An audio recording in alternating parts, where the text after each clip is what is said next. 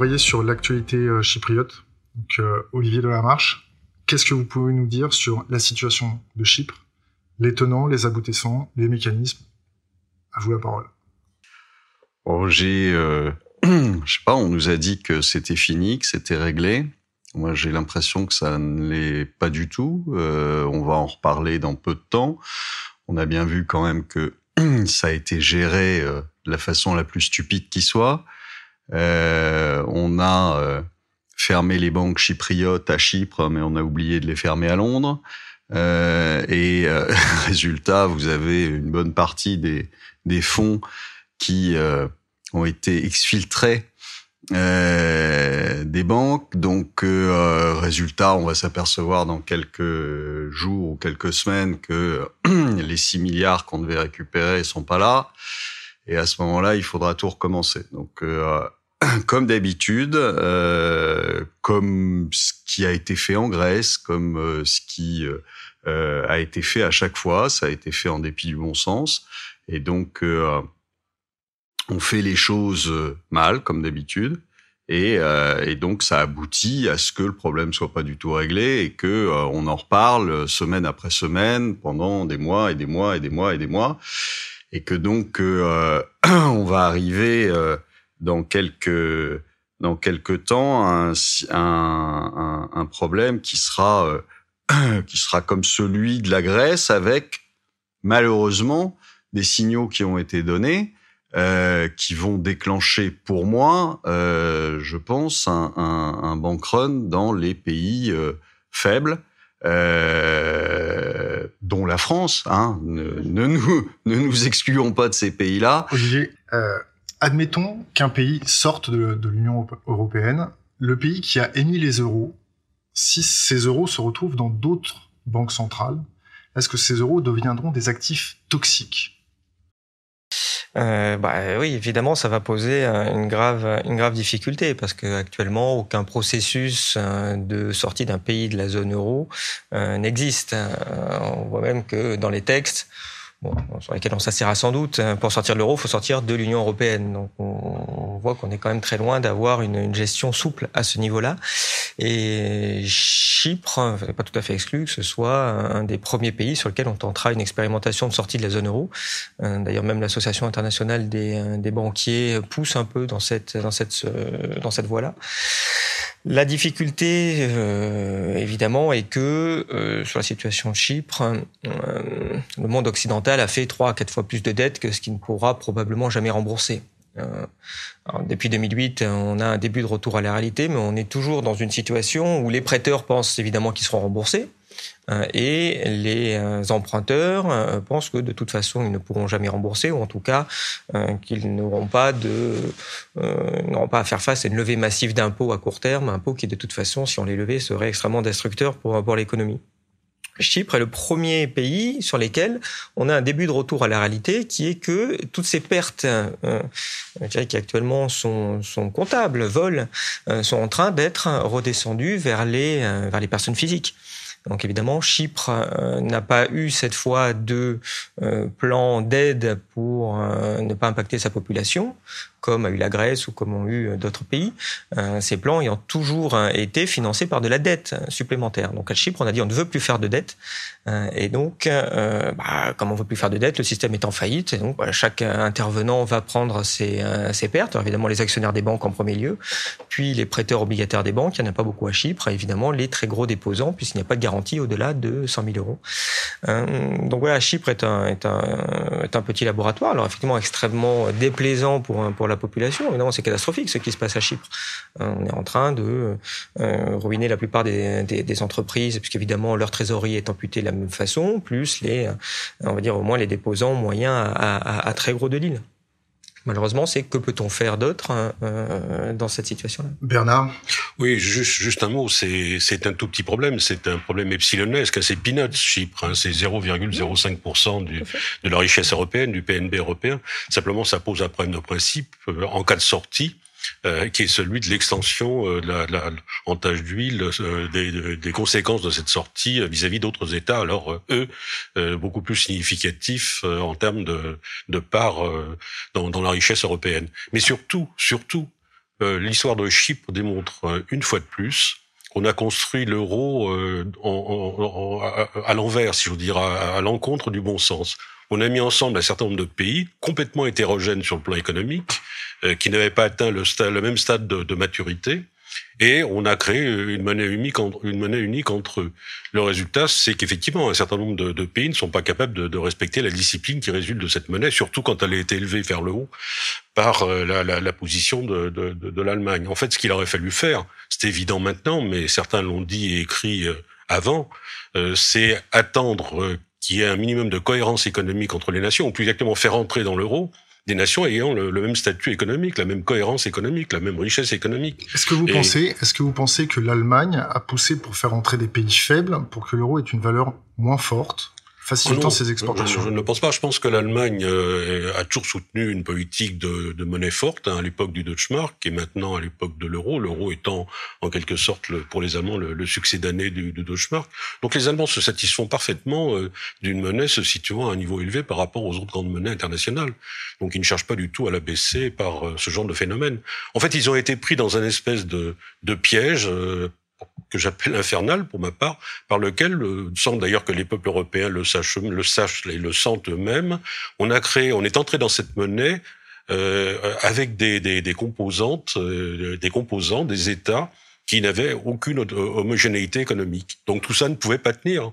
Tout ça euh, devait éclater un jour. Votre lecture de ceux qui auraient la capacité d'agir, c'est-à-dire Bruxelles ou les, dirigeants, les principaux euh, dirigeants européens, est-ce que leur capacité d'action vous semble réaliste face à l'ampleur du problème? Bah, la, seule façon de permettre aux États marginaux, si j'ose dire, euh, économiquement dans, dans l'euro, la seule façon de leur permettre de tenir dans l'euro, ce serait d'abaisser la valeur de l'euro contre les autres euh, contre les autres monnaies. Faire une dévaluation compétitive. À un niveau donc euh, qui est de par rapport au dollar, par exemple, de 1,20 à 1,25, hein, que, que tous les économistes ont en tête et qui respecte d'ailleurs un certain nombre de ratios économiques, mais et financiers.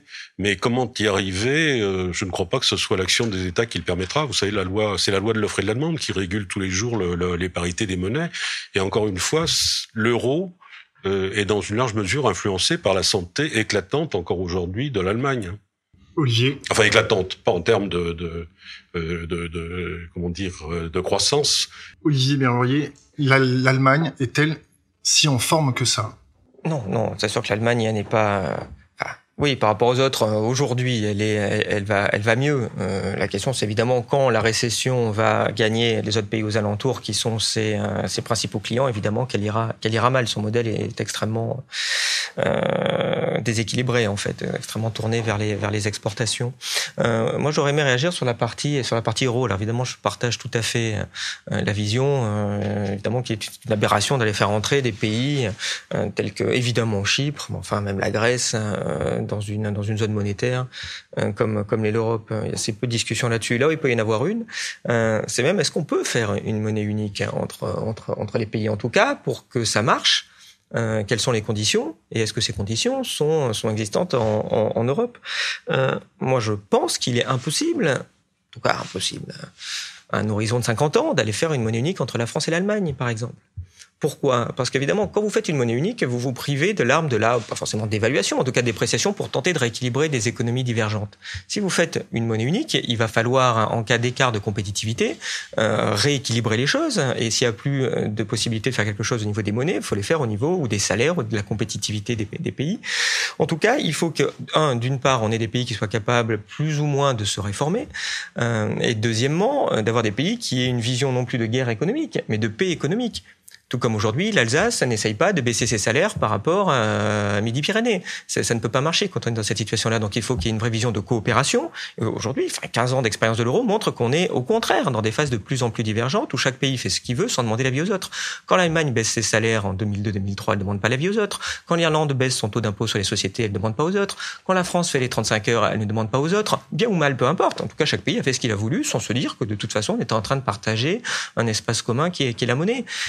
Monsieur Delamarche, qu'est-ce que vous pouvez me dire sur l'Irlande, sur le, la fiscalité irlandaise? L'Irlande, c'est une aberration, c'est-à-dire que euh, l'Irlande, c'était un pays sur lequel il y avait trois moutons et deux distilleries de whisky, d'accord?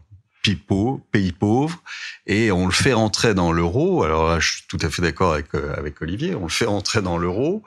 On, on, les autorise ou on les pousse euh, ou on leur suggère, euh, je ne sais pas exactement comment ça s'est passé, mais euh, de, de, de, faire une zone quasi franche avec un, un impôt à, à 12%. Donc en fait, on, se, on introduit dans l'euro un paradis fiscal, hein, c'est ni plus ni moins ça. On n'en parle pas beaucoup euh, comme un paradis fiscal aujourd'hui. On s'occupe plutôt de, de, la Suisse, mais euh, euh, c'en est un. Et, euh, et, et, et, de fait, ça ne peut pas marcher. C'est-à-dire qu'on s'inocule la gangrène et on attend que ça se passe. Et après, quand évidemment ça a créé une bulle, une bulle immobilière, une bulle euh, euh, en Irlande, et que cette bulle a explosé et qu'il a fallu aller sauver les banques. Là, les Irlandais ont dit ah oui, mais si on si on, on, casse le modèle de d'impôt de, à à 12% euh, on est fini. Alors tout de suite, l'Europe a dit ah bon bah donc on, on garde ce on garde ce modèle. C'est ridicule, ça ne peut pas fonctionner ça ne peut pas fonctionner. Et ça, on l'a. Et ce qui, ce qui est étonnant tout de même, euh, vous avez parlé du, du montage de l'euro, mais c'est bien plus tard. On a fait rentrer Chypre en 2008 dans l'euro. C'est donc on, on, on, sait que ça marche pas, on sait qu'il y a un problème, mais on continue. Bernard, pourquoi on aurait fait rentrer Chypre? Je crois que personne ne le sait. C'est ça le drame. C'est qu'aucun Européen, aucun des 400 millions d'Européens ne sait pourquoi on a fait entrer Chypre. Et d'ailleurs, aucun des 400 millions d'Européens n'a suivi de près le processus d'élaboration de l'euro. Et le fait qu'on a mis la charrue avant les bœufs. C'est-à-dire qu'il aurait fallu attendre une convergence accrue, encore une fois, entre les économies des États souhaitant entrer dans cette monnaie unique avant de la créer. Nous, savons que les États-Unis ont poussé l'Union européenne à s'élargir. on l'a vu par rapport à la Turquie, les tractations sur la Turquie. Est-ce que vous pensez que les, États-Unis ont poussé l'Europe à s'élargir, soit pour l'affaiblir économiquement, pour reprendre le leadership, ou soit c'était de l'altruisme pur et simple? Bah, Au départ, les, Américains, et surtout Kissinger d'ailleurs, quand il était secrétaire d'État, auprès de Nixon notamment, euh, on poussait effectivement à la création de l'Europe pour une raison euh, tout à fait simple et d'ailleurs euh, je crois faut respecter. ils souhaitaient que par ce biais on mette fin définitivement aux tensions qui ont eu lieu, aux conflits qui ont eu lieu et qui ont été sanguinaires entre les pays européens dans, dans, le passé. Voilà, ils souhaitaient éviter la répétition de, des, des, des, conflits de la qui, qui, ont conduit à la Seconde Guerre mondiale et aussi à la Première d'ailleurs. et alors ensuite, est-ce que l'extension ils l'ont poussé massivement? Oui, alors pour euh, pour des raisons que j'ignore, à dire vrai, est-ce que c'était pour affaiblir l'Europe? Euh, oh, Je crois qu'il faut pas toujours accuser les États de machiavélisme. Hein. Les États, hélas d'ailleurs, parfois sont moins moins machiavéliques qu'on l'imagine. Olivier? Voulais réagir sur pourquoi, pourquoi Chypre. Moi, je pense simplement qu'on l'a fait rentrer par inconscience. Tout comme on a fait l'euro par inconscience. Quand on creuse un peu pourquoi on a fait l'euro, on a fait l'euro comme un symbole politique d'intégration européenne. C'est un joli symbole d'intégration politique. Euh, c'est pratique d'avoir une seule monnaie dans la zone. La difficulté, c'est que ça a des conséquences au bout de 10 à 15 ans qui sont extrêmement lourdes sur, euh, sur les économies. Dire, on les laisserait faire. C'est très simple aujourd'hui d'aller faire une monnaie unique entre l'Europe et la Chine un, on se met d'accord avec le dirigeant chinois. Deux, on crée une banque centrale. Trois, elle émet euh, des euro dans la zone. C'est pas compliqué. Par contre, au bout de dix ans, vous allez vous percevoir qu'il y a 25% de chômage en Europe et que ça va mieux en Chine. Mais c'est ça, il faut beaucoup de temps pour voir les conséquences négatives d'une décision très sympathique politique. On continue d'ailleurs. Enfin, euh, hmm? la Lettonie J'allais dire, au, 1er janvier 2014, on va faire rentrer On continue, c'est-à-dire que euh, on a un problème. On sait que l'euro est quand même très très malade aujourd'hui même si après on peut toujours dire euh, est-ce qu'il va éclater, est-ce qu'il va pas éclater, peu importe. Euh, on a une monnaie qui est malade, on a un système qui est malade, on a un système dans lequel on s'endette de plus en plus pour essayer de venir au secours d'un tel ou d'un tel. Et, et aujourd'hui, tout ce qu'on trouve à faire, c'est continuer à, à, faire rentrer des pays, c'est en dépit de tout bon sens, euh, faire rentrer des pays euh, dans le dans le, la zone euro. Alors euh, on va me dire oui, on s'y était engagé, peu importe. On a un problème aujourd'hui, au lieu d'essayer de le régler, on est en train d'essayer de l'aggraver. Donc, euh, je, je, reviens sur le fond. Ce qui, est, ce qui, est assez fou, c'est que par exemple, on ne met même pas comme règle pour entrer dans, dans, dans, la, dans la zone euro d'avoir, par exemple, un salaire moyen au moins égal à la moyenne de la zone euro ou euh, un taux d'impôt sur les sociétés au moins égal à la moyenne pour arrêter de tirer euh, vers, vers le bas et d'augmenter les divergences dans la zone. Euh, dernier point sur la Lettonie, qu'on appelle déjà la future Chypre quand même, parce que c'est évidemment un pays à très basse fiscalité. Il faut savoir qu'il y a à peu près que 9% des Lettons qui sont pour entrer dans la zone euro. Mais enfin, c'est quand même fantastique. Et derrière la Lettonie, quatre ou cinq États sont en train de café. Lesquels Lesquels On bah, tout un tas, plusieurs États de l'Europe de l'Est. Il y a que la Pologne, je crois, qui fait preuve de sagesse. Oui, mmh. exactement. Je, reviens encore sur M. Verroyer. Le, le, le, fonds de garantie des dépôts bancaires, euh, est-ce que c'est correctement provisionné? Est-ce que il y a eu des exercices pour pouvoir le mettre en place rapidement, des simulations pour le mettre en place? Est-ce que vous pensez que les pouvoirs publics, au moins français, sont en mesure de garantir aux Français que si un État ou si l'euro fait défaut ou si leur banque fait défaut, est-ce que leur épargne en euros sera garantie à hauteur de 100 000 euros?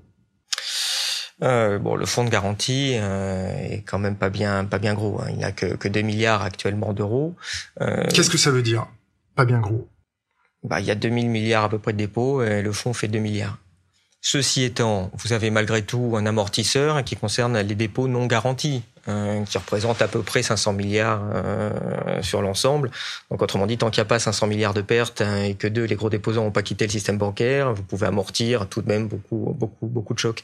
Ce qui est plus gênant d'ailleurs sur le fonds de garantie des dépôts, euh, on a très peu parlé dans la loi bancaire actuelle, il est en train d'être fusionné avec un fonds de garantie, enfin un fonds de résolution qui doit venir en aide aux banques en difficulté. Donc, autrement dit, on est en train de mélanger les fonds qui étaient censés être destinés uniquement à la préservation de, de l'épargne des des déposants vers un fonds qui pourra servir à recapitaliser demain un crédit agricole ou Société Générale, alors qu'il aurait été beaucoup plus simple de faire deux fonds différents comme euh, l'Europe le permettait.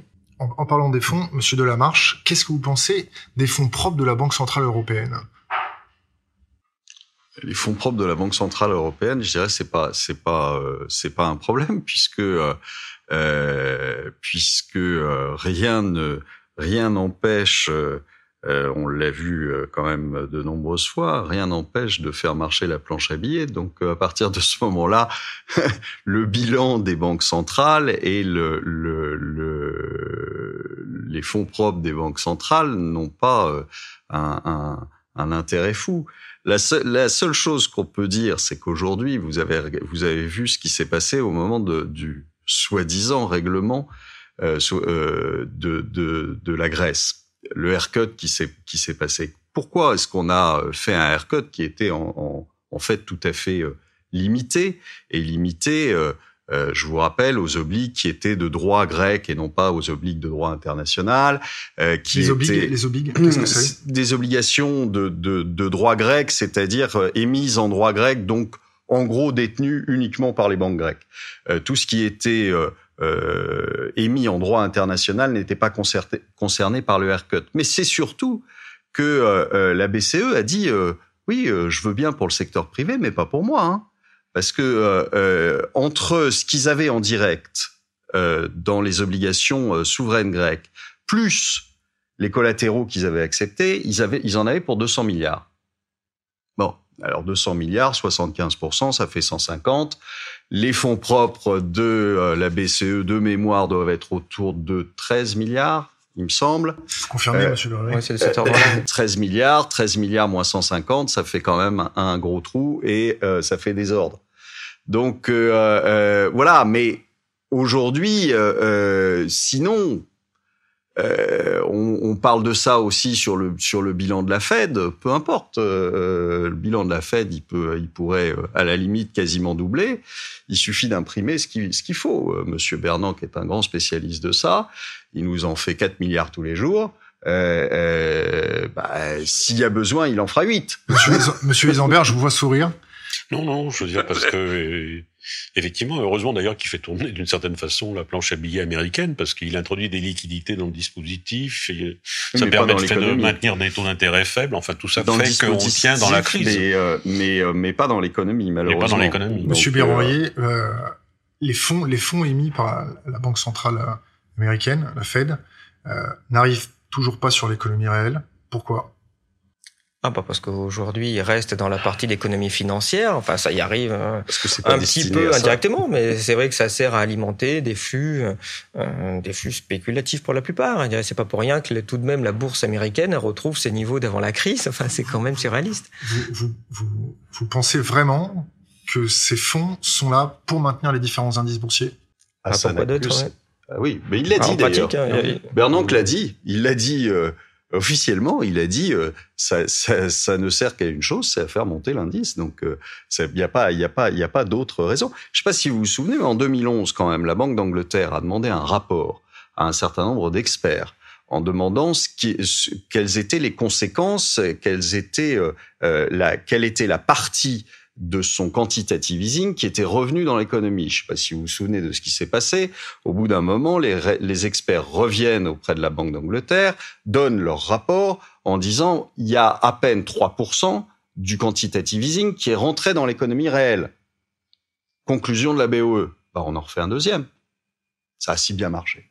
Oui, et encore heureux que ça ne revienne pas dans l'économie, parce que vu les masses qui sont injectées, ça leur ferait quand même un niveau d'inflation euh, tout de même non négligeable, hein, qui dans le système actuel euh, de taux bas, de bulles obligataires majeures, hein, serait catastrophique pour euh, voilà pour pour les comptes des banques et des détenteurs de ces obligations. Un petit mot, un petit mot sur la, la politique de quantitative easing du Japon. Qu'est-ce que vous en pensez, Monsieur Isambert de, de, la politique? La politique de quantitative easing, c'est suivre suivre la, la, la politique pour imprimer ou faire dévaluer sa monnaie Non, là, je n'ai pas d'idée sur le Japon. Je ne suis pas tellement au courant.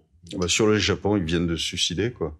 Pourquoi Et ils se suicident de plus en plus. Hein. J'ai vu, euh, j'ai vu un, des déclarations de de de Monsieur Abe euh, ce, ce week-end hein, ou, du, de son ministre des Finances, peu importe, euh, qui euh, annonçait une espèce de de surenchère, on dirait euh, deux adolescents euh, dans la cour d'école en train de mesurer celui qui va le plus loin. Thinkerview, euh, euh connaît l'ancien ministre des Finances japonais. Hmm. Si vous devriez, si vous deviez lui poser une question, qu'est-ce, quelle question vous lui poserez?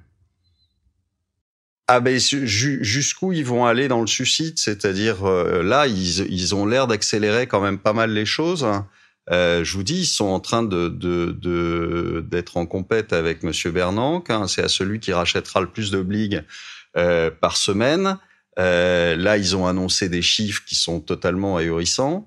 Euh, donc, euh, vous allez avoir, je pense que le, le, tout le monde blose aujourd'hui pour parce que le, le, le, yen était passé de 93 sur cette bonne nouvelle à 98.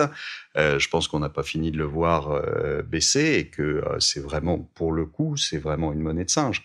C'est-à-dire que il faut qu'il faut qu'il faudrait quand même que les banquiers centraux arrêtent de penser que en jouant au, au, Monopoly, on arrive à redresser une économie.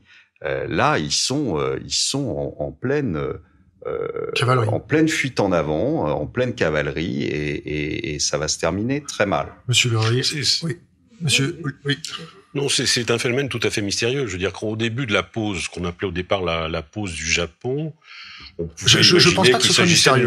Comment je ne pense pas que ce soit mystérieux. Pour, Thinkerview, c'est une dévaluation compétitive entre, entre, je vais prendre trois grands blocs, le Japon, l'Europe et les États-Unis.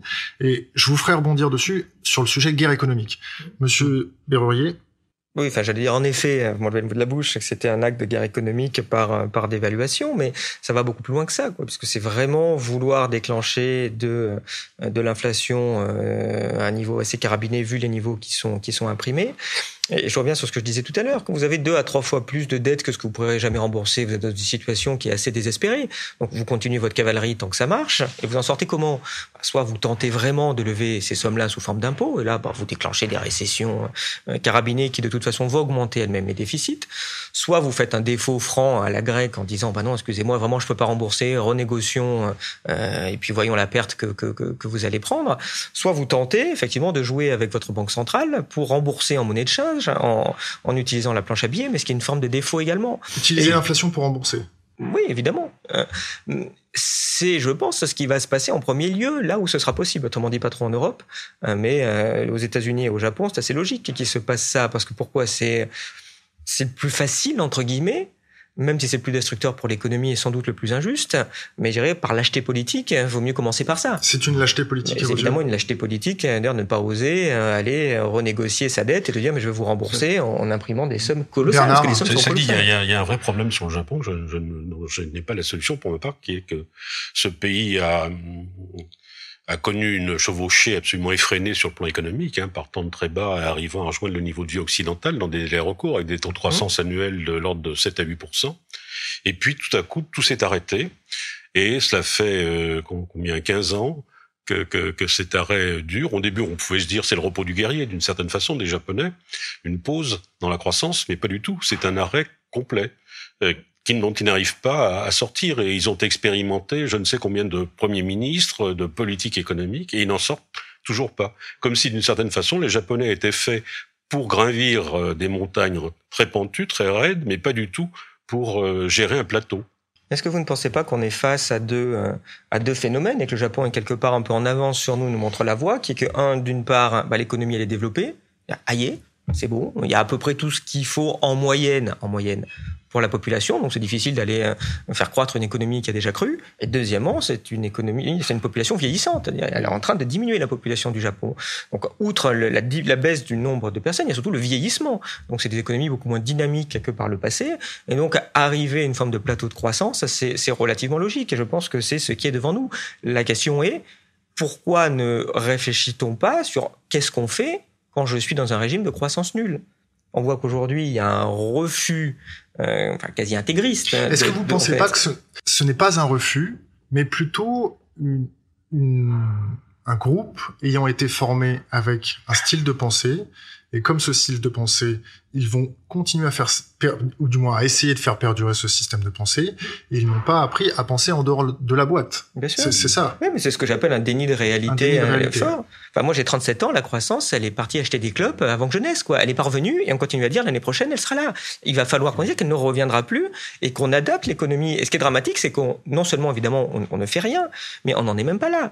On, on refuse de le penser. Il n'y a pratiquement pas un économiste en France qui réfléchit qu'est-ce que je fais en croissance nulle? Vous ne trouvez pas une thèse, vous ne trouvez pas des financements pour réfléchir sur ça. Bah, ni, ni un économiste, ni un politique. Euh, regardez les déclarations de, de notre ministre des Finances, Monsieur Moscovici, qui nous dit euh, euh, oui, alors euh, on peut pas dire autrement. Donc il dit on aura zéro de croissance en 2013, mais euh, 1,3 en 2014, 2 en 2015. Ça y est, on est reparti comme en 14. Donc, euh, euh, et ça sera ça. Euh, vous verrez que début 2014, il dira, bah oui, je dois convenir que nous sommes toujours à zéro, voire en négatif. Et, et, et, mais vous inquiétez pas, en 2015 on reprend et en 2016 on aura 3% de croissance. C'est toujours la même chose. Ça fait 20 ans que ça dure, comme comme le dit Olivier. Donc parce qu'on s'est pas aperçu que en fait euh, Alors, qui, qui vous avez vu pas le, la courbe de, de, de, de, qui a été euh, construite par euh, je sais plus quel économiste américain qui dit que depuis 1950 on perd 1% de croissance tous les 10 ans. Euh, euh, on perd 1% de croissance tous les 10 ans. Donc il va falloir s'y faire. Aujourd'hui on n'est plus dans une dans un système euh, où on avait de la croissance par la démographie. Là, c'est fini. Euh, dans beaucoup de pays, c'est pas fini qu'au Japon, c'est fini en Allemagne, c'est fini aux États-Unis, c'est fini en Chine avec leur politique de, d'enfants uniques, c'est fini dans, dans, dans une grande partie du monde. Et, euh, et vous avez en plus euh, des, des, tout ce qui est industrialisation, euh, moteur à explosion, électricité, etc., qui ne, qui ne se reproduisent pas aujourd'hui. Donc euh, aujourd'hui, c'est pas parce que votre iPad va aller deux fois plus vite que euh, ça va changer le monde, donc et que ça va vous apporter de la croissance et de la productivité. Donc la seule productivité qu'on connaisse aujourd'hui, c'est de virer les gens. Et ça, en général, il y a un petit retour sur le sur la top line, sur le sur le chiffre d'affaires qui se fait euh, assez rapidement. Je voudrais je voudrais votre regard. Pardon, il y a, une formule qu'on pourrait appliquer au Japon, pardon, euh, qui qui s'applique à la qu'il a appliqué lui-même à la physique fondamentale et qui est la suivante penser à côté eh bien, euh, je me demande si cette formule ne mériterait pas d'être appliquée euh, à l'économie et à l'économie du Japon en particulier. Pour rebondir, il y a une très belle phrase aussi qui dit qu'on ne résout pas les problèmes avec les mêmes modes de pensée qui les ont créés. C'est exactement ça. C'est une pensée commune aussi à Jacques Blamont. Je vais vous poser une question sur les principaux acteurs macroéconomiques Indicateurs. Indicateurs euh, ont-ils été dévoyés ou c'est une carence des journalistes, des politiques dans leur interprétation? Est-ce que vous pensez que ces indicateurs sont encore opérants pour une lecture correcte? Qu'est-ce que vous pouvez nous dire là-dessus? Bah, euh, enfin, on a quasiment parlé des indicateurs, il n'y en a pratiquement qu'un qui s'appelle croissance, croissance, croissance, croissance. Quand on dit croissance, on parle d'augmentation du produit intérieur brut. Pas inintéressant, mais le problème c'est que un, c'est extrêmement imparfait ce, ce cet indicateur-là c'est en gros l'équivalent d'un chiffre d'affaires pour les entreprises. Imaginez que vous on analyse les entreprises juste en regardant leur chiffre d'affaires et que vous disiez vivement que, le chiffre d'affaires monte et vous regardez jamais si le résultat est positif ou négatif. Mais si le résultat est négatif, il faut surtout pas qu'il monte le chiffre d'affaires et on en est là. J'ai reproduit intérieur brut. Vous ne comptabilisez dedans jamais euh, le fait que vous tapez dans des ressources naturelles qui s'épuisent, type le pétrole, et vous ne comptabilisez pas la pollution que vous générez, qui a un coût. Vous, vous parlez du pétrole. Est-ce que vous connaissez le pic de Uber, le pic de production pétrolier Et est-ce que vous pensez que les dettes émises, ces pyramides de Ponzi euh, à l'échelle étatique, sont une façon de fuir la réalité géologique de l'énergie? Euh, oui, alors le, pic de Hubert, ça dit, de toute façon, c'est une, une fonction mathématique qui dit qu'à partir du moment où vous avez un stock de quelque chose fini et que vous tapez dedans, bah, vous allez voir la production qui va monter, puis un jour, enfin, ça va monter, ça va arriver à zéro quand vous aurez fini, donc ça passe par un maximum, euh, et puis et puis ça redescend. Euh, et Hubert a montré que sur des champs de pétrole, en fait, ça fait une jolie courbe, un peu un peu en, cloche, relativement symétrique jusqu'à présent, mais on n'est pas arrivé au, au, pic mondial qui pourrait changer changer des choses. Alors on n'aura pas forcément on aura sans doute un plateau qui va durer sans doute une dizaine d'années. Euh, ce... Ou un pic qui se déplace. Oui, enfin, ou un pic qui se déplace un petit peu, mais enfin, on voit que de toute façon, votre plateau, il va durer à peu près entre 2010 et 2020. Voilà, à peu près ce qu'on. Monsieur, qu Monsieur Ezambert, vous étiez euh, proche du pouvoir au, à l'arrivée du premier choc pétrolier. Euh, comment se sont comportées les institutions françaises pour gérer ce phénomène nouveau? Ben, le, le, le, premier choc pétrolier a eu lieu à l'automne 1973 Hein, il s'est traduit, il a été très brutal. Il s'est traduit, on l'a complètement oublié aujourd'hui, par une décroissance de la du PNB mondial, en fait de la plupart des grands pays développés. En 74, on a chuté de 2%, c'est-à-dire connu ce qu'on a connu ce qu'on a connu récemment. Euh, je veux dire, et puis la, la croissance a repris. Euh, ce qu'on a connu ou ce qu'on est en train de vivre. Faible. Comment? Ce qu'on a, ce qu'on a connu ou ce qu'on nous sommes encore en train de en train de connaître. Je veux dire, il y, y, a un certain parallélisme en ce qui concerne la, la, la chute du PNB entre la première crise pétrolière et d'ailleurs aussi la seconde, celle de, de 79-80, et la, la, la, situation actuelle. Les causes n'ont rien à voir, bien entendu. Les situations économiques sont, sont extrêmement différentes. Euh, donc, comment a-t-on géré ça? Bah, D'abord, on l'a géré par anticipation, c'est-à-dire que d'une certaine façon, en France, euh, on l'a vu venir, on l'a vu venir puisqu'on a euh, essayé de se prémunir contre cette hausse du prix du pétrole en lançant un programme nucléaire à, à, grande échelle. Et, et, et, tout à fait euh, invraisemblable si vous voulez si vous voulez quand, quand vous le regardez avec le, le, le comment dire le, le regard d'aujourd'hui les lunettes d'aujourd'hui. On a en quelques années construit lancé 30 centrales nucléaires enfin quelque chose d'extravagant Hein, quelque chose qu'on ne fera plus jamais. Est-ce que ça a été réfléchi avant de lancer ces 30 centrales ah Oui, tout à fait. Ça a été mûrement réfléchi à l'occasion de plusieurs conseils restreints à l'Élysée qu'a présidé le, le, chef de l'État, Georges Pompidou en l'occurrence, que j'ai préparé d'ailleurs et dont j'ai rédigé les relevés de décision qui ont été corrigés par le, le, le chef de l'État. Tous ces relevés, tous ces conseils restreints ont eu lieu en 69, ont prévu l'hypothèse un jour d'une hausse du prix du pétrole et de la dépendance excessive que nous avions par rapport à ce pétrole dans notre approvisionnement énergétique. Et euh, c'est ce qui a conduit à ce lancement d'un plan nucléaire massif sur lequel nous vivons encore aujourd'hui dans, dans, dans, une large mesure. Comment se sont comportés les autres pays? Est-ce que vous avez eu une perception des, des services de renseignement, par exemple allemands ou espagnols? Est-ce que ces services de renseignement se sont intéressés à vos travaux ou est-ce que vous étiez seul contre oui, tous? mais euh, il ne s'agissait pas spécialement des services de renseignement. Nos travaux étaient publics. Je veux dire, je rendais compte euh, de chaque conseil restreint aux journalistes accrédités à l'Élysée euh, dès la fin de ce conseil restreint. Euh, il suffisait d'observer nos décisions. Et nos décisions étaient d'une grande clarté. Et effectivement, elles ont été imitées dans, dans, dans, dans plusieurs autres pays. Mais les Américaines nous avaient pas attendu. Avaient également lancé euh, un programme nucléaire avant nous. D'accord. Mais pas de la même ampleur. Sur le comparativement à leur pays. Sur le pétrole, Monsieur Delamarche, euh, je vais vous poser une question, je vais essayer très simple. Toutes ces, toutes ces dettes émises, à nos yeux, ne sont basées sur aucune réalité énergétique, calorifique, c'est-à-dire un dollar, un euro, vaut tant de calories. Nous synthétisons le pouvoir d'achat par le nombre de calories achetées ou assimilables. Est-ce que vous pensez que les banques centrales sont conscientes que les monnaies émises ne sont basées sur aucune réalité énergétique? Ah mais je, enfin, après savoir de quoi est conscient Monsieur Bernanke ou autre, euh, c'est compliqué. Euh, mais mais euh, euh qu'elle qu'elle soit consciente que euh, de toute façon la monnaie qu'elles émettent n'est basée sur rien, je pense que oui. Euh, elles le savent. Aujourd'hui, c'est exactement comme si, euh, pour expliquer aux gens un peu ce que c'est, parce que le, le on, on, parle beaucoup de, de quantitative easing, d'émissions, de planches à billets, etc. En général, les, les, les gens comprennent pas grand-chose à ce que à ce qu'on ce qu'on raconte, mais euh, euh c'est exactement aujourd'hui comme si euh, vous aviez quelqu'un qui émettait 4 milliards par jour de chèques en bois, c'est-à-dire basé sur rien, si vous êtes sûr que le type qui vous fait un chèque en face de vous euh, a la provision sur son compte, ça vaut quelque chose. Vous pouvez aller échanger votre chèque contre contre quelque chose, contre une voiture, contre n'importe quoi. Euh, à partir du moment où euh, euh les, les, peuples vont penser que euh, il y a rien sur le compte, euh, son, son, sa monnaie, la monnaie va s'effondrer. Et donc aujourd'hui, je pense qu'il en est parfaitement conscient. Euh, les, les, systèmes, euh, je pense que le, le, le, le, premier ministre japonais en est aussi conscient. Ça fait 20 ans que ça dure, ça fait 20 ans qu'il euh, fait tourner la planche à billets, ça fait 20 ans qu'il n'a pas eu de croissance, euh, et, et on, on, on, érige ça en, euh, en, en arme suprême pour, pour faire repartir l'économie. Monsieur Bernand nous balade depuis euh, cinq ans en nous disant euh, euh, je vais faire baisser le chômage grâce à mes quantitative easing, on voit très bien que c'est faux.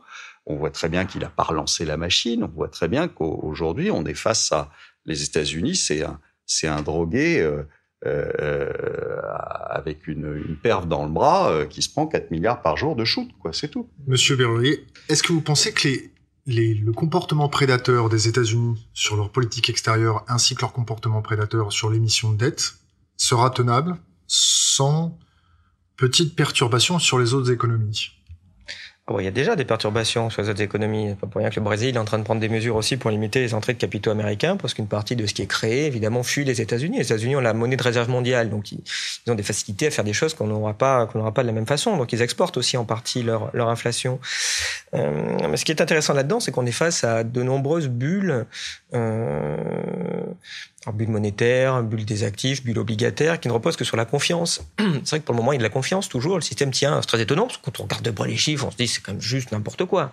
Euh, les États-Unis soit toujours triple A pour plusieurs agences de notation. On se dit, ça sert à quoi qu'il y ait des agences de notation quand on est dans une situation aussi désespérée? Euh, Et la confiance est là. Et, et, effectivement, comme ça dure, on a des politiques en face qui disent, bah, pas très grave. Bon, on a imprimé euh, 2 milliards par jour. Oh, marché, bah, bon, pas des masses, mais bah, essayons 3, essayons 4. Maintenant, le Japon dit essayons 8. Euh, le problème, c'est que la confiance, elle est binaire. Il y en a ou il y en a pas. C'est pas j'ai confiance le lundi, puis le mardi, un petit peu le mercredi, puis beaucoup le jeudi. Donc, effectivement, on est en train, comme dans ces, ces jeux pour enfants, vous savez, des espèces de, de, petites pyramides où vous enlevez un truc chacun à votre tour, et puis ça tient, ça tient, et puis un jour d'enlever un, tac, tout s'écroule. Et c'est ça qui risque de, de, de, se passer à force de faire n'importe quoi sur les monnaies, à force de faire n'importe quoi sur les marchés. Il y a un jour où ça marchera plus. Effectivement, il va y avoir un politique qui va dire, mais c'est fou, ça a marché pendant 25 ans, j'en ai fait juste un tout petit peu plus, ça, ça n'a plus marché du tout. Bien, le jour, on va se dire que il faudrait euh, euh bah, mieux que euh, notre salaire, on le convertisse en francs suisses, hein, parce qu'on va voir des gens qui vont s'agiter du côté de la Banque centrale. Euh, ça va poser de lourds problèmes. Le yen a chuté, c'est-à-dire que les Japonais ont perdu 20% de leur pouvoir d'achat international en quelques, en quelques semaines euh, suite aux déclarations. Effectivement, on n'a rien vu. Euh... Monsieur Isambert, en cas de, de perte de confiance généralisée, à votre avis, que peut-il se passer? Un affaissement des économies. Tout ce que j'ai constaté dans, dans, le passé, à l'occasion de, des postes d'observation où, où, je me suis trouvé, c'est que les économies fonctionnent bien à des taux de croissance relativement élevés, satisfaisants, lorsqu'elles conjuguent un accroissement de l'investissement global du pays et de la consommation. Lorsque seule la consommation fonctionne ou le seul investissement fonctionne, on a des périodes de croissance médiocre, euh, en plus euh, de courte durée. En revanche, quand les deux moteurs, ces deux moteurs fonctionnent, de pair, eh bien, l'économie est sur un rythme de croissance relativement soutenu. Alors, bien entendu, si on arrive à restaurer aujourd'hui, dans la plupart des grands pays développés, et singulièrement dans le nôtre, une confiance qui permette le, le, le retour à l'investissement, ce que, ce que les entreprises ne pratiquent absolument pas pour l'instant, pour différentes raisons. Hein, parce qu'effectivement, elles n'ont pas confiance, elles n'ont pas confiance, et deux, parce qu'elles n'en ont pas forcément les moyens. Leur taux d'autofinancement est dramatiquement faible. C'est affaissé depuis quelques années. Euh, si on, on, arrive à relancer cette, euh, cette confiance, je pense qu'on peut renouer avec une certaine forme de, de confiance. Et cette forme de confiance peut se traduire aussi par le, le fait que les tirelires entassés par les gens, en France en particulier, mais c'est vrai un peu partout en Europe, je pense, euh, se casseront. Euh, alors que ces tirelires, pour l'instant, ont pour objectif de se prémunir contre le chômage d'un enfant, le chômage d'un parent. et le jour où on cassera les tirelires et on consommera, parce que la confiance est revenue, qui permettra le retour à l'investissement, eh bien, ce jour-là, on aura enfin, enfin une croissance réelle, stable, relativement vigoureuse, mais elle ne sera plus à, à l'image de celle qu'on a connue dans le passé. Ça sera du 2, 2,5%, euh, j'imagine, au grand maximum. Vous parlez de, de confiance, la, la route de, de, la confiance. Qu'est-ce que vous pensez de l'affaire Cahuzac? C'est un épiphénomène. Bon, il y a effectivement, ça introduit une chute de, de confiance instantanée, instantanée. Mais moi, je la relis davantage cette affaire Cahuzac au manque d'éthique, de, de morale de nos sociétés actuellement, qui euh, résulte du fait que tous les jours, tous les mois, vous voyez un énorme scandale. Ce Cahuzac, c'est une toute petite chose hein, par rapport à Enron euh, il y a quelques années, par rapport à Goldman Sachs, par rapport à Morgan Stanley, par rapport à la Deutsche Bank, par rapport au problème du Libor. Tous les jours, vous avez euh, quelque part l'annonce d'un manquement profond, fondamental à l'éthique. Et finalement, tout ça ne touche plus personne. C'est-à-dire qu'on est là, on regarde tout ça avec des yeux complètement affadis, sans s'interroger sur ce que tout ça signifie. M Monsieur Olivier Delamarche, euh, Monsieur Esambert a parlé de, du Libor. Qu'est-ce que vous pouvez me dire du Libor pour Pas grand-chose. Ça fait un scandale, euh, en effet, qu'on a quel était ce scandale? Pas mal, pas mal étouffé euh, euh, finalement, puisque on en parle de moins en moins. Quelques quelques banques ont payé une petite amende au passage euh, pour se débarrasser de la de la de la chose. Euh, mais c'est euh, c'est comme toutes ces comme tous ces scandales, c'est-à-dire que euh, on en parle pendant quelques quelques jours, quelques semaines sur les sur les médias des, sont des choses, en tout cas pour en ce qui concerne le Libor, que qui touchent pas directement les les les, les gens parce que c'est compliqué euh, de comprendre comment ils ont manipulé les choses, etc. Donc euh, les gens oublient vite et en fait c'est des des scandales en effet qui portent sur des sur des dizaines et des centaines de milliards et euh, et qui sont réglés euh, en sous-main avec une petite amende Monsieur, Monsieur Moi, moi, ce qui m'étonne dans tout ça, c'est qu'on s'en étonne. Ça fait 30 ans qu'on est rentré dans une idéologie très claire euh, euh, d'ultralibéralisme euh, ou de libertarisme qui consiste à dire en gros, il y a une main invisible du marché, qui surtout veut dire, mais attendez, n'ayez comme seul comportement personnel d'être égoïste. Et on nous dit, pas la peine d'avoir des repères éthiques ou des repères moraux, soyez égoïste, ça va bien se passer. Mais cette règle-là, si elle ne repose sur aucun critère éthique, elle pousse à quoi? Elle pousse à la malhonnêteté, forcément.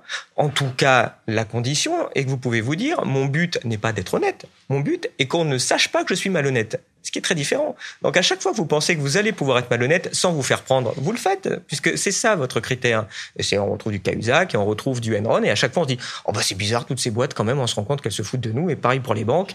C'est quand même quand, pourtant quand une conséquence logique. Quand on regarde dans le détail, euh, on, on se rend compte que toutes les personnes qui sont un petit peu incriminées avec quelques scandales derrière eux, ils ont exactement le même parcours. On retrouve toujours des gens très haut placés dans la finance, on retrouve toujours des gens passés par les institutions de pouvoir. Monsieur Zambert, qu'est-ce que vous en pensez? Est-ce que vous pensez qu'il y a réellement une, une attraction à des niveaux supérieurs pour se couvrir des scandales qui nous ont permis d'atteindre un certain niveau de, de responsabilité. Ces personnes qui euh, font partie de la upper class, comme vous dites, euh, ont simplement les leviers d'un pouvoir euh, qui permettent des entorses à l'éthique significatives, hein, mais il y en a d'autres à des niveaux subalternes. Je pense pas que ce soit limité à, à une partie de la population. Le problème, c'est qu'on ne s'en préoccupe plus, c'est-à-dire que c'est devenu d'une grande banalité. Alors ça, ça entraîne le, le, le, passage dans des sectes d'un certain nombre de gens qui ne croient plus à rien, donc qui se précipitent vers des sectes ou vers des extrémismes religieux. Moi, je crois qu'on va pas pouvoir euh, continuer à, survivre de cette façon. J'ai une idée un peu folle pour ma part. Survivre, c'est un mot Qui consiste à recréer un, un minimum d'éthique de ce libéralisme qui est sans foi ni loi hein, et, à qui il faut donner des, des, règles de conduite. Alors comment le créer ce, ce, ce code éthique? Eh bien en faisant se réunir euh, un certain nombre de gens euh, euh, représentatifs chacun d'un courant de pensée de, de l'espèce humaine. Hein, je veux dire les grandes religions monothéistes, le bouddhisme, l'hindouisme, le, les non-croyants, les agnostiques, les libres penseurs, les francs-maçons, en, y ajoutant peut-être quelques, prix Nobel de la paix, quelques prix Nobel scientifiques. Il, faut faire en sorte de créer un espèce de concile entre des gens respectés en nombre euh, limité, autant que faire se peut, pour que leurs travaux soient efficaces, qui, qui fasse que chacun des 7 milliards d'individus euh, de la planète se sentent représentés par l'un d'entre eux, et il faudrait que par une espèce de jaillissement spontané, vous voyez la difficulté de l'opération, se concile, se conclave et mettre l'étape de la loi du libéralisme c'est-à-dire euh, quatre pages, dix pages d'une grande portée sur euh, condamnant euh, définitivement les, les enrichissements sans cause, insolents, de toute nature, la traite des enfants, le travail des enfants, de façon à ce que les enfants arrivent euh, au travail le jour où ils ont acquis un minimum d'autonomie intellectuelle, condamnent définitivement les, les inégalités euh, hommes-femmes, etc. Donc ces étapes de la loi, euh, on les a tous dans l'esprit d'une certaine façon, mais elles sont pas codifiées. Et moi, je rêve, je, je fantasme sur un conclave de gens de cette nature, de cette qualité, qui les élaboreraient. Alors j'y travaille en fait, avec l'UNESCO, avec une association qui s'appelle la Fraternité d'Abraham, peut-être avec plusieurs membres de, de l'Institut de France. Et je ne désespère pas de réussir à organiser une telle réunion dans le courant 2014. Je ne désespère pas. Vous allez je ne suis hélas pas sûr, loin de là. Vous, allez, vous avez parlé de franc-maçonnerie. Pourquoi mettre des francs-maçons autour d'une table? Parce que les francs-maçons sont une forme de pensée que, que, que, qu'il ne faut pas négliger. Moi, je suis pas du tout franc-maçon, mais il se trouve que été invité à faire une conférence devant, je ne sais plus si c'était le Grand Orient, je crois que c'était le Grand Orient, sur la guerre économique, euh, à la suite de laquelle j'ai, assisté à un cocktail de, cette obédience et j'ai trouvé le climat euh, de cette loge chaleureux, euh, sympathique. Donc, je veux dire, c'est une forme de pensée qui ne me choque pas. Je n'en fais pas partie parce que je n'ai pas voulu m'afféoder ni inféoder, mais, mais voilà. Donc, je ne voudrais négliger aucune forme de pensée contemporaine dans euh, les, les, les, les, personnes représentées à, à ce conclave. Vous, vous, parlez de table ronde. Euh, sur Internet, nous sommes euh, conscients d'un organisme qui s'appelle les Bilderbergs. Qu'est-ce que vous pouvez nous dire sur les Bilderbergs? Le Bilderberg, c'est comme la trilatérale, comme Davos. Ce sont des espèces de clubs de, de bonne loi, vous retrouvez des grands banquiers internationaux, des grands, des grands chefs d'entreprise de toute nature, industriels, de services. Euh, est-ce que, les médias sont présents? est-ce, que, est-ce que les médias sont présents à ce genre de réunion? Oh, Dans certaines, je pense, oui. Les Bilderbergs Tout à fait. Oui, les Bilderbergs, est-ce que certains... Davos, oui, massivement. Oui. Euh, le Bilderberg, je ne sais plus, j'ai dû y participer une ou deux fois il y a très longtemps. Euh, ainsi qu'à la trilatérale, euh, je me sens pas pour autant coupable de quelques, comment dire, d'avoir partagé des secrets honteux. Vous savez, c'est une grande simplicité. Vous, avez là donc des chefs d'entreprise, euh, des grands banquiers, des grands financiers, des hommes politiques. Ils arrivent avec leur credo dans le libéralisme. Euh, ils en parlent abondamment pendant deux ou trois jours, et puis ils en repartent en ayant gravé dans un espèce de, dans un espèce de disque dur les modalités de ce libéralisme. Voilà. Donc ça améliore légèrement le fonctionnement euh, de, ce libéralisme, hélas pas suffisamment pour éviter les excès dont on vient de parler. Donc ne donnons pas une importance excessive à ce genre de rencontre. Davos, Davos, c'est frappant, je veux dire, hein, il n'en sort rien. J'ai participé à une expérience tout à fait étonnante à Davos. Un jour, le président de Davos, le créateur, euh, m'a appelé, il m'a dit Bernard, je voudrais créer un groupe de ce qu'on appellera les academic leaders, à l'occasion de la prochaine, la prochaine réunion de Davos, il s'agira des présidents des 15 plus grandes universités mondiales. Et alors, j'étais très flatté de faire partie. À l'époque, j'étais président de l'école polytechnique. Alors, il a fait unir effectivement 15 présidents de, de grandes institutions d'enseignement à Davos.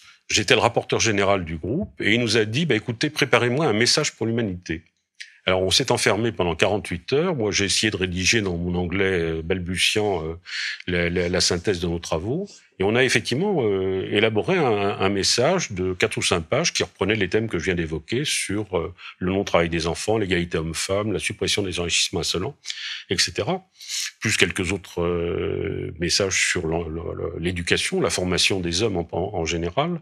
On a amené tout ça à, à, à Monsieur Klaus Schwab, directeur de Davos, qui a rangé ça dans un tiroir qu'il a fermé à clé, à notre stupéfaction, et qui nous a dit non, Davos n'aimait pas de message. Donc voilà, il euh, n'y a, a, pas de message dans ces, dans, dans ces structures. Il y a simplement des espèces de pré-consensus qui se transforment en consensus plus accentué à l'issue des réunions. Monsieur Delamarche, je vous vois sourire. Oui, bah, parce que oui, toutes ces réunions, c'est fait pour, pour, pour manger des petits fours et il n'en est jamais rien sorti, comme le G20, pareil. comme les réunions du FMI, pareil. Il n'en est jamais rien sorti. On a des déclarations euh, fracassantes de Madame Lagarde euh, ou euh, euh, ou autres euh, avec rien dedans. Donc, euh, je dirais que c'est comme d'habitude. On est, on est aujourd'hui, c'est, j'ai dit la semaine dernière sur BFM. De toute façon, il faut que les moutons se tiennent tranquilles pour qu'on puisse les tondre. Euh, les, il faut, euh, il faut donner, euh, il faut donner une petite musique euh, qui endort aux moutons pour qu'on puisse les tondre tranquillement. Donc euh, c'est ce qui est fait, c'est ce qui est fait quand on vous donne des chiffres qui sont faux et archi faux. C'est euh, des chiffres du chômage, des chiffres de la croissance, des chiffres de euh, on, on, le fait en permanence. Pour, en, parlant des chiffres du chômage, les chiffres de vendredi euh, sur, pathétique, les sur les États-Unis, c'est euh, consternant. C'est c'est-à-dire qu'on continue exactement comme comme comme depuis plusieurs mois et même et même plusieurs années, on fait disparaître des gens. Il y a 630 000 Américains qui euh, tout d'un coup ont disparu. C'est-à-dire qu'on fait baisser le, le, le, taux de participation à la, à la population active qui n'a jamais été aussi bas. Euh, et euh, euh si vous remettez ça sur les, les, la moyenne euh, de taux de participation à la, à, à, la, à la population active, si vous remettez ça sur la moyenne, aujourd'hui, il y a 11,6% de chômeurs aux États-Unis. D'accord Donc, si vous prenez le chiffre après étendu, qui est euh, ce qu'ils ce qu'ils appellent la composante U6, c'est-à-dire euh, les gens qui travaillent euh, quelques heures par, par, par mois, etc., euh, vous vous retrouvez avec un taux de chômage qui est proche des 19%. C'est un Américain sur cinq quand même. Hein Et après, quand vous allez dans le détail, vous apercevez que le chômage a jamais duré aussi longtemps. Vous apercevez qu'il n'y a jamais eu autant de, contrats de, à durée euh, déterminée, de, de contrats d'intérim, etc.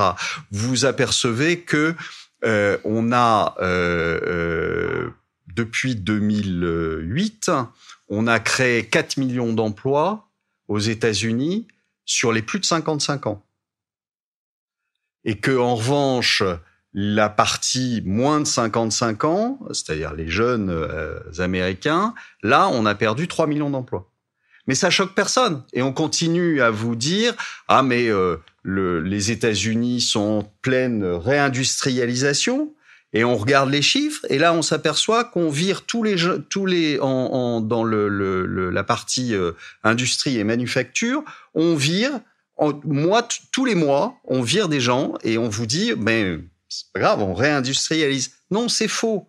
Et, euh, et aujourd'hui, on est, on a, on n'a pas engagé un seul type, c'est-à-dire le quantitative easing n'a pas produit absolument pas de baisse du chômage. C'est faux, archi faux. Et ça fait partie de ces chiffres. Alors on vous fait la même, on vous fait le même coup sur euh, sur le, le, le logement aux États-Unis où euh, les banques séquestrent les les les les, les habitations qu'elles ont euh, qu'elles ont saisies pour que pour empêcher le, le, marché de continuer à baisser.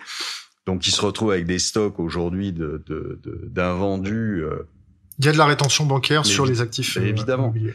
Et, euh, et, et, et, tout est comme ça, c'est-à-dire que euh, on a, on a le, visiblement, on se demande si euh, quelquefois les bureaux d'analyse font leur boulot, C'est-à-dire s'ils lisent quelquefois, s'ils cherchent, s'ils s'amusent un peu à confronter les chiffres, parce que euh, euh, parce que c'est c'est c'est juste consternant. On prend le chiffre comme ça. Et si les bureaux d'analyse ne font pas leur travail, est-ce que les journalistes derrière ne ben non, ils ne le font pas non plus, mais c'est pas leur boulot. C'est le, le boulot d'abord des des des des, des bureaux d'analyse, des stratégistes, des économistes de le faire. Après, le journaliste, il est là pour pour euh, le, le faire dire aux, aux, stratégistes, mais c'est pas son boulot euh, d'aller euh, d'aller chercher ça. Euh, il pourrait le faire, mais il le fait pas. Il peut se rendre Donc, compte de quelques incohérences et ne pas et faire vous avez des incohérences partout. C'est-à-dire qu'on est en train de regarder aussi le, le, les incohérences qu'il y a sur le sur le le, le mythe de l'indépendance énergétique américaine. Euh, si vous regardez euh, les, la production de gaz de schiste, etc., vous apercevez qu'on est en train de vous vendre une salade qui va être probablement très indigeste. Voilà, donc, euh, euh mais simplement, il faut se pencher sur les choses, il faut essayer de bosser un tout petit peu. Euh, vous avez parlé, c'est fatigant, mais vous avez, parlé, vous avez parlé d'énergie, Monsieur Isambert. Comment pensez-vous, dans ces conditions, financer la transition énergétique en France, en Europe ou dans le monde? Avec toute cette pyramide de dettes, des, des, des, gouvernements qui ne pourront pas aider leurs citoyens à, à, à financer cette transition énergétique. Le, le, financement des importations énergétiques, c'est toujours fait par euh, les exportations. Euh, je veux dire, c'est leur, euh, ça a été d'ailleurs leur raison d'être au départ. Hein. La première balance, les premières balances du commerce extérieur il y a 40-50 ans étaient des balances du commerce extérieur d'une grande simplicité. Il y avait d'un côté les importations énergétiques et point final, et puis euh, des exportations de produits destinés à couvrir ces importations. Alors c'est ajouté à cette première balance progressivement à partir de 62 d'ailleurs, de 1962, une deuxième balance d'échange de produits industriels. Et à telle enseigne que le poids des exportations est passé de quelques pourcents de la richesse nationale du PNB à 20% dès les années 70. Depuis, comme le commerce international a continué à croître et à faire en sorte qu'une troisième balance s'ajoute aux deux premières, voire même une quatrième, on en est à euh, environ euh, un, poids de, des échanges internationaux dans notre richesse de l'ordre de 40%. C'est-à-dire que qu'en moyenne, on travaille presque un jour sur deux pour l'exportation ou pour, euh, ou pour l'importation. Donc tout ceci, c'est mm. toujours euh, jusqu'à présent euh, résolu euh, de cette façon, pour nous Français en particulier, avec un excédent de notre commerce extérieur. C'est d'ailleurs, pardon de faire une parenthèse, c'est cet accroissement boulimique du commerce international qui a accru d'environ 7% de plus que la richesse mondiale en, en termes réels. C'est-à-dire un taux énorme. Hein. 7%, ça veut dire par an, ça veut dire le doublement en 10 ans ce qui d'ailleurs s'est produit, c'est-à-dire le doublement de la part du, des échanges internationaux dans, dans la richesse internationale en, 10 ans. C'est ce qui m'a conduit à élaborer cette théorie de la guerre économique, parce que c'est par le biais de ces exportations et de ces importations qu'on a propagé le virus de la compétitivité qui a lui-même entraîné euh, toutes les économies qui ont participé dans euh, cette croissance importante de 5, 6, 7% pendant 20 ans, puis de 2,5, 3% ensuite. Et c'est ce qui a permis euh, bah, cet enrichissement moyen, mais qui a eu la cruauté, hélas, de, de laisser subsister des écarts de, Monsieur de, de, revenus considérables. Le financement de la transition énergétique pour la France, qu'est-ce que vous en pensez? Est-ce que vous pouvez aussi expliquer à nos auditeurs le signal prix? Qu'est-ce que veut dire le signal prix? Euh, pour, pour au niveau du financement euh, lui-même, je dirais c'est un sujet. Bon, je trouve on en parle beaucoup. Le patrimoine en France est de 13 000 milliards hein, d'euros. Je pense qu'on a de quoi financer des transitions énergétiques. Je pense que ça ne démarrera pas tant que, en effet, au niveau des, au niveau des prix, euh, vous n'aurez pas un prix du, du, du, bah, du un prix du litre d'essence à 3 ou 4 euros. Là, à ce moment-là, vous inquiétez pas que quand ça va arriver, et ça va arriver beaucoup plus vite qu'on ne le pense, vous allez avoir forcément besoin de reconvertir un peu votre, votre économie. Maintenant, à, à contrario, j'ai envie de dire aussi, c'est un sujet important, c'est bien d'y réfléchir un peu, c'est pas le sujet urgent. Le sujet urgent, c'est on est face à une pyramide de dettes hein, qui va s'écrouler, on est face à une monnaie européenne qui est subclaquante, dont personne ne sait comment on en sort sans avoir des dégâts colossaux là-dedans. Euh, je trouve que c'est plutôt là-dedans qu'il faudrait mettre un, certain nombre euh, d'énergie et de réflexion pour rebondir euh, sur ce qui a été dit tout à l'heure aussi, j'avais envie euh, de faire deux trois, deux, trois petites remarques de, de niveaux différents, au niveau de l'éthique, au niveau du, du, comportement. Moi, ce qui me frappe, c'est qu'on est aussi dans une époque où il y a eu un affaiblissement gigantesque de, euh, des valeurs collectives. Euh, très amusant. Il y a 40 ans, vous aviez des combats qui étaient menés en gros entre euh, une pensée, on pourrait dire, de droite catholique euh, face à une gauche communiste, évidemment très différente en apparence, mais qui de toute façon portait du collectif hein, en, eux. Et on s'aperçoit que les deux se, sont, se écroulés, que ça a été remplacé par rien, si ce n'est par une idéologie de l'individualisme. J'y reviens, soyez égoïste, pensez qu'à vous, ça se passera bien. tout comme en 89, on a vu s'écrouler un monde où on avait mis que du collectif et plus du tout de liberté individuelle. Euh, bah là, on est en train de voir s'écrouler probablement un monde où on a mis que de la liberté individuelle et plus du tout de collectif. Autrement dit, ce qui vous manque pour faire lien et pour faire pour faire société. Moi, j'ai pas la réponse, mais bon, ce, ce manque-là est, est quand même sans doute structurant dans ce qui se passe aujourd'hui. Deuxième réflexion sur le euh, sur le toujours plus on pas de la croissance tout à l'heure rapidement, toujours plus, toujours plus de biens, toujours plus de croissance. Il y a aussi un aspect financier, évidemment, toujours plus d'argent, toujours plus de hautes rémunérations. Et quand on voit les, les évolutions des rémunérations des dirigeants des grandes entreprises, c'est quand même assez fabuleux. Quoi. Pendant 80 ans, il y a eu des ratios de 1 à 20, 1 à 40 entre le PDG et, les salaires inférieurs de l'entreprise. Maintenant, vous êtes à 400. Il y a des boîtes aux États-Unis, vous êtes à 8000.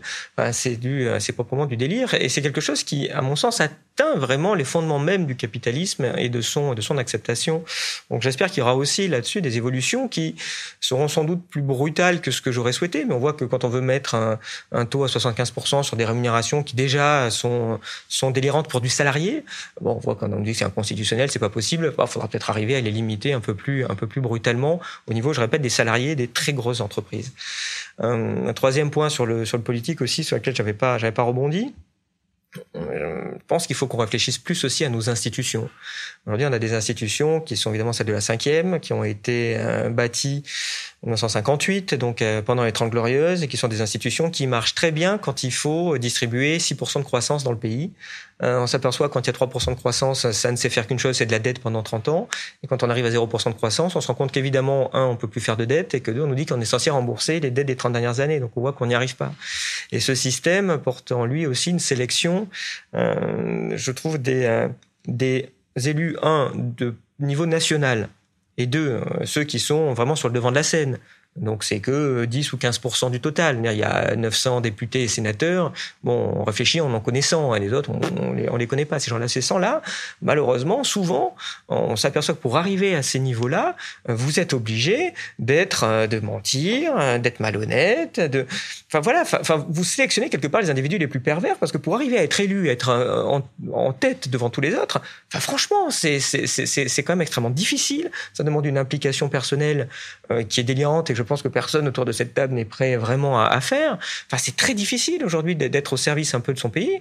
Donc, dans le système de sélection, vous sélectionnez les individus, je répète, les plus pervers. On s'aperçoit de temps en temps, quand on met un coup de projecteur sur certains, bon, c'est pas la majorité, mais quand même un certain nombre, bah vous avez des individus qui, euh, à force d'avoir été malhonnêtes avec leurs électeurs, finissent par être bah, malhonnêtes tout court. Donc il faut qu'on ait une vraie réflexion sur comment on sanctionne. Et dans ce système-là, on s'aperçoit qu'on ne sanctionne plus. Euh, Qu'est-ce que va avoir M. Cahuzac? Sans doute pas grand-chose. On a entendu la semaine dernière qu'il pensait quand même à revenir à l'Assemblée. On se dit, tiens, c'est quand même une sanction intéressante. Mais vous avez ça partout. Les subprimes aux États-Unis, enfin, vous avez eu des milliers ou des dizaines de milliers de fausses déclarations. J'ai des chômeurs qui gagnaient 1000 dollars par mois, qui déclaraient gagner 10 000. Personne n'a été poursuivi. Euh, le PDG qui a coulé Dexia, quand même, euh, bien nommé Pierre Richard, euh, continue à percevoir sa retraite euh, tranquillement, chapeau. Est-ce qu'il est venu à quelqu'un lui dire, mais il faudrait peut-être déjà quand même expliquer qu'il a probablement menti au moment de son embauche, puisque j'imagine qu'il a déclaré qu'il était compétent. Parce que la suite a montré que c'était pas tout à fait, tout à fait la réalité. Bon, voilà, je suis un peu dur, mais il n'y a plus de sanctions dans ce système-là. Les dérives sont, sont, sont, sont importante et généralement non sanctionnées. Alors évidemment, quand on ne sanctionne pas, bah, le suivant, il, continue.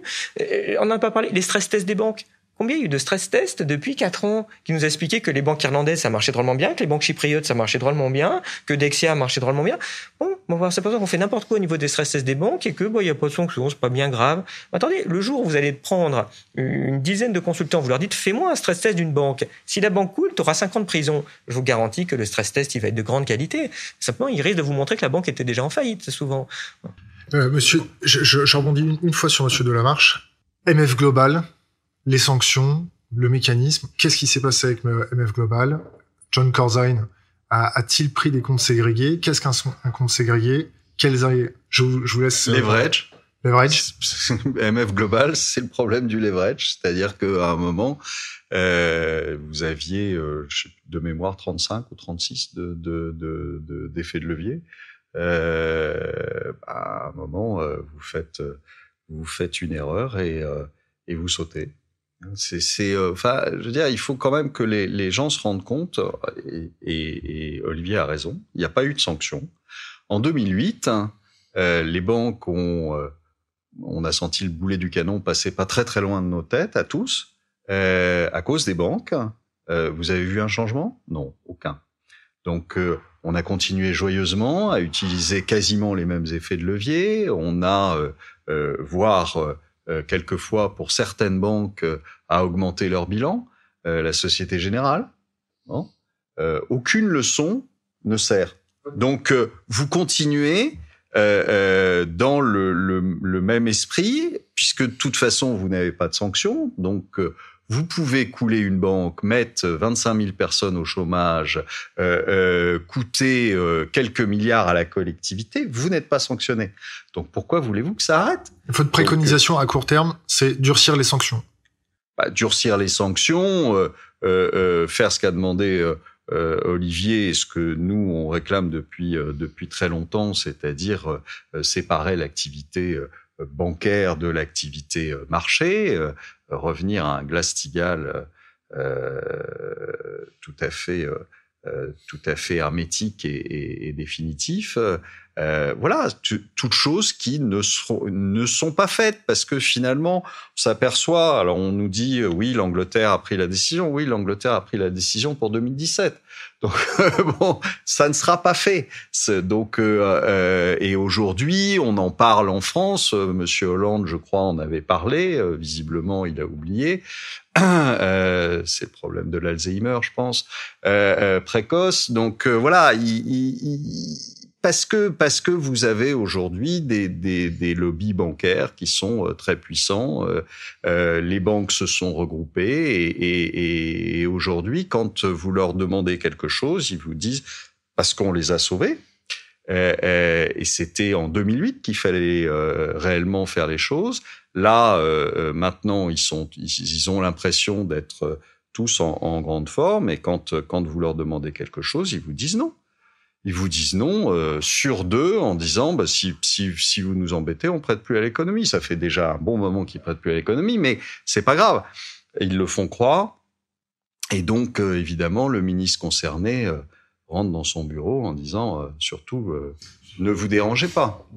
La, transition est trouvée entre justement l'éthique dont vous parliez tout à l'heure, le parcours politique euh, et les, les, les, pressions potentielles euh, du monde financier. Euh, votre parcours, Monsieur Esambert, vous a permis de résumer euh, votre pensée, votre euh, idée sur ce, les, les, différents leviers et préconisations possibles, peut-être, dans votre ouvrage ici présent. Est-ce que vous pourriez nous donner euh, quelques pistes, euh, selon vous, à suivre pour, Alors d'abord, je, dois faire deux ou trois remarques pour revenir sur ce qui vient d'être dit. Euh, bon, sur la séparation des activités de banque d'affaires et de banque de dépôt, bien sûr, euh, il, faut y venir. Hein. il faut refaire un Glass-Steagall Act en France, c'est clair. Ce qu'on a fait est une plaisanterie de garçon de bain. Hein, je veux dire, filialiser ces activités. Elles le sont déjà. Hein, de toute façon. Donc, c'est vraiment selon la Société Générale, ça ne représente que 0,5% de son activité. euh, devant, a dit son président devant, euh, je crois, une commission. Et tout à fait. Euh, Monsieur Oudéa, Monsieur Oudéa. Mmh. Monsieur Oudéa. Donc voilà, c'est euh, la, la plaisanterie, c'est vraiment la plaisanterie de garçon de bain. Mais voilà, bon, peu importe. Euh, sur l'individualisme, ça c'est un sujet quand même beaucoup plus important. Toutes les études sociologiques actuelles montrent qu'effectivement il y a cet immense retour à l'individualisme, qui se traduit d'ailleurs sur le plan religieux par le développement des sectes, par euh, le développement des églises évangéliques. Hein, ils s'en créent une tous les 15 jours en France des églises évangéliques, c'est euh, tout à fait étonnant, par le fait que chacun se fait sa religion à sa carte, en prenant un petit peu de, de, de, de, catholicisme, judaïsme, d'islam, de... chacun se, se, se, se, prépare sa propre potion euh, euh idéologique. Euh, donc tout, tout, ceci est vrai. Est-ce que c'est extraordinairement dangereux? Est-ce que c'est condamnable? Je, je, ne le crois pas.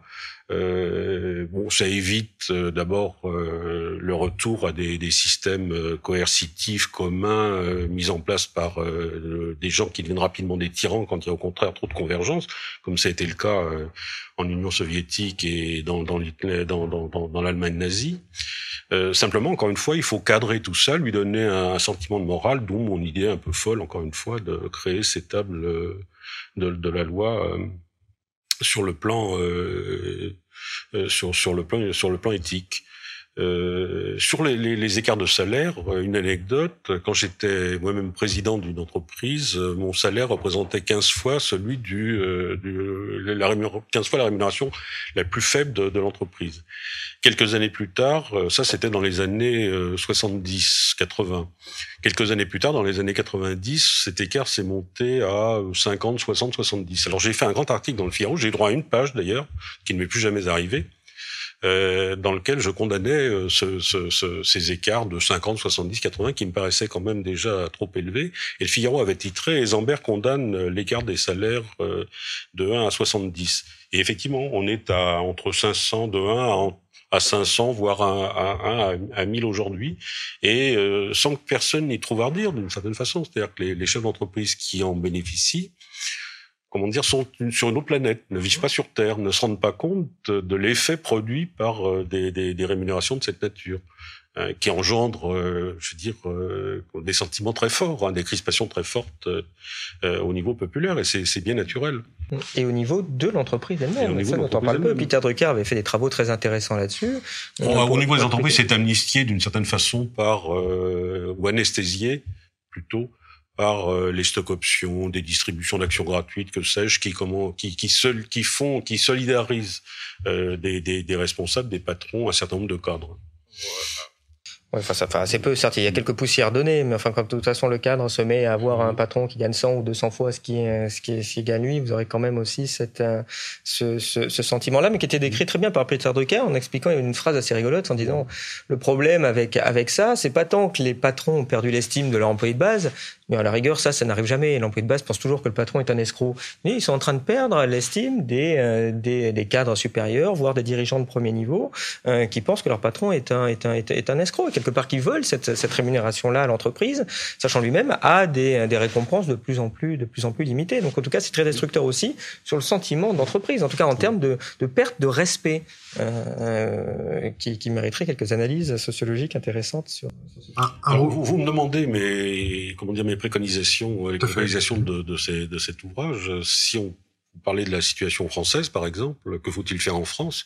Eh Bien, il faut prendre un certain nombre de mesures drastiques, difficiles, qui, de toute évidence, bon, l'allongement ou un système de retraite à la carte ou l'allongement de la, la euh, de la durée du travail, de toute évidence, malheureusement, on ne coupera pas. Euh, il faut euh, probablement observer une pause dans l'évolution des, des, rémunérations de toute nature, parce que le, le malheureux crédit d'impôt, suite au rapport euh, gallois, euh, ne comble qu'à peu près un tiers de l'écart de, de, compétitivité qui existe entre notre économie et l'économie allemande. Donc les deux autres tiers doivent bien être trouvés quelque part, par, probablement par une pause qu'il faut faire pour permettre aux entreprises de regonfler leur, leur, leur capacité d'autofinancement notamment. Enfin bref, il y a un certain nombre de mesures à prendre qui sont toutes relativement populaires, qui pendant deux ans, prises massivement, toutes ensemble, doivent permettre de nous permettre effectivement de retrouver une forme de confiance et un, un coin de ciel bleu à, à l'horizon. Simplement, je ne crois pas que politiquement, aucun gouvernement actuellement, de gauche ou de droite, soit capable de les mettre en œuvre. Qui parce qu'elles sont fortement impopulaires. Euh, qu'elles soient de gauche ou qu'elles soient de droite, je veux dire. Et donc, euh, moi, je, je, plaide pour euh, un, espèce de gouvernement d'union nationale, de salut public, représentant, regroupant euh, des gens de bonne volonté de, de part et d'autre, c'est-à-dire des hommes politiques modérés, hein, j'en connais non, aussi bien à gauche qu'à droite, euh, quelques technocrates, euh, ils sont pas tous, euh, comment dire, sans intérêt, loin de là. Euh, et que ce gouvernement, pendant deux ans, mettre en œuvre toutes ces mesures. Et puis au bout de deux ans, eh un coup de sifflet, la, la récréation est terminée, si j'ose dire, euh, la bataille politique reprend, mais au moins on aura remis le, pays à niveau. Et encore une fois, ça sera rude, ce sera un effort difficile. Ce sera le mot de la fin peut-être? Non, ouais, le problème, c'est qu'on est face à des situations peut-être euh, assez, assez paradoxales. On parlait de l'individualisme tout à l'heure, mais on se dit, si je mets trop d'individualisme et que ça finit par me couler le système économique, ça va créer un désordre massif. Et on sait très bien que la population, face à un désordre, elle choisira l'ordre plutôt que la liberté. Donc ça risque de ramener des régimes autoritaires euh, également. Euh, l'euro dont on a parlé, bon, on dit souvent, peut-être un peu rapidement, l'Europe c'est la paix. Ok, peut-être, mais c'est pas parce que l'Europe c'est la paix que l'euro ce sera pas la guerre. Quoi. Parce que le problème, c'est que ça pousse un, retour de nationalisme, un retour d'égoïsme extrêmement important en Europe. Quand on voit ce qui se passe aujourd'hui, comment sont perçus les Allemands dans toute l'Europe du Sud pour des bonnes ou mauvaises raisons, enfin, par rapport à ce qu'il y avait il y a cinq ans, on se dit, mais dis donc, ça n'a pas l'air d'aller vraiment vers la concorde universelle en Europe, ce, ce, ce, ce truc-là. Alors, en conclusion, que, que faire ou quelques, quelques idées? Euh, Moi, je pense vraiment qu'il faut arriver à prendre conscience que... Euh, l'augmentation euh, phénoménale du secteur financier depuis depuis une quinzaine d'années est quelque chose de, de, malsain. Euh, j'aime pas le terme financier parce que c'est pas un secteur financier qui s'est développé, c'est un secteur spéculatif. Le secteur financier, il est indispensable, on en a besoin, c'est plein de gens brillants. Et de toute façon, d'ailleurs, même dans tout ce système-là, c'est plein de gens brillants euh, partout, mais dont la plupart sont en train de travailler à la ruine de l'économie réelle, de l'économie euh, industrielle, de l'économie dont on a besoin, de l'économie industrielle.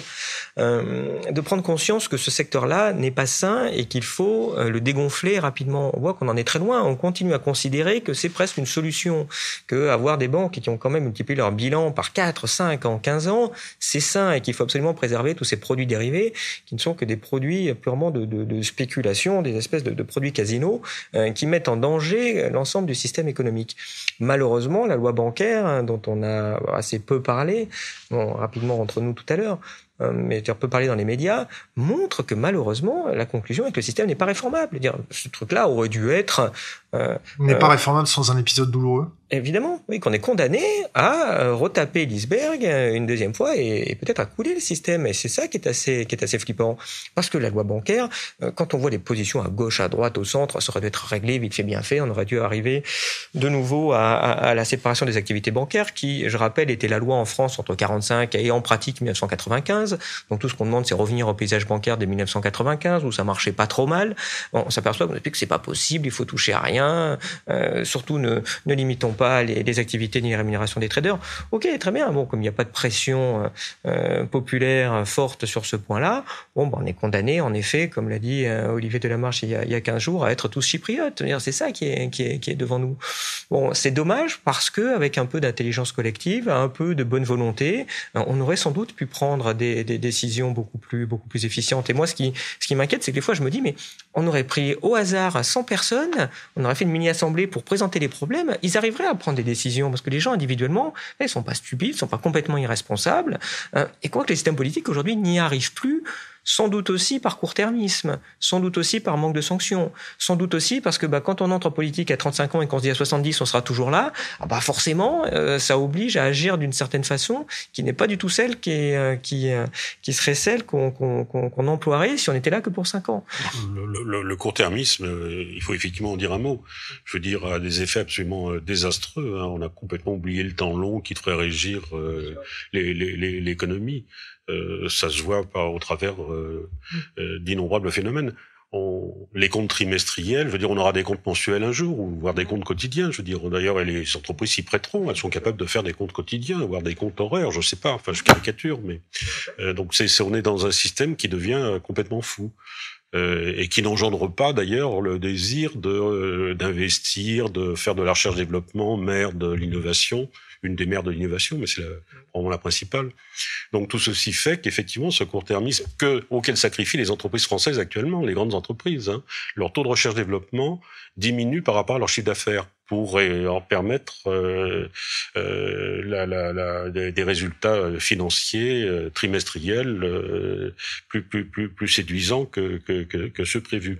Donc il faut, il faut sortir et je crois que c'est au gouvernement par des mesures elles-mêmes basé sur un temps long, euh, de donner l'exemple et d'entraîner de nouveau les, entreprises à... Mais cela dit, il faudra y changer la culture de tous les analystes financiers, des, euh, des agences de notation.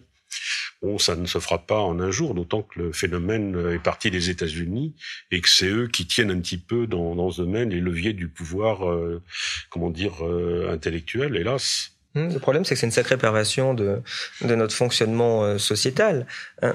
forcément, quand on a dérégulé dans les, dans les années 80, euh, si vous dérégulez vous revenez quelque part à une loi de la jungle, et donc quelque part, vous êtes obligé d'être court-termiste, parce que si vous êtes long-termiste face à des entreprises, des concurrents qui sont court-termistes, vous allez perdre. Donc évidemment, vous avez un développement de cette vision à court terme, donc de vouloir faire des profits à très court terme. Euh, dans le secteur financier, euh, vous avez des moyens d'en faire à très court terme qui couleront la boîte à 5 ans ou à 10 ans, mais c'est plus votre problème, puisque vous êtes vous-même dirigeant euh, qui allez rester 3-4 années en poste, hein, et gavé de stock options, qui sont donc une espèce de, de, de, paris euh, faramineux sur l'évolution de la bourse et donc de ce que les analystes vont penser de votre action. Donc ce système-là est malsain. Et c'est triste parce qu'il y a plein de mesures simples qu'on pourrait prendre sans difficulté majeure, avec un petit peu de courage et un petit peu de, de, compréhension de ce qui se passe. Pourquoi, si je fais un profit financier en 15 minutes ou en 15 ans, je vais être taxé pareil? Enfin, c'est quand même fou.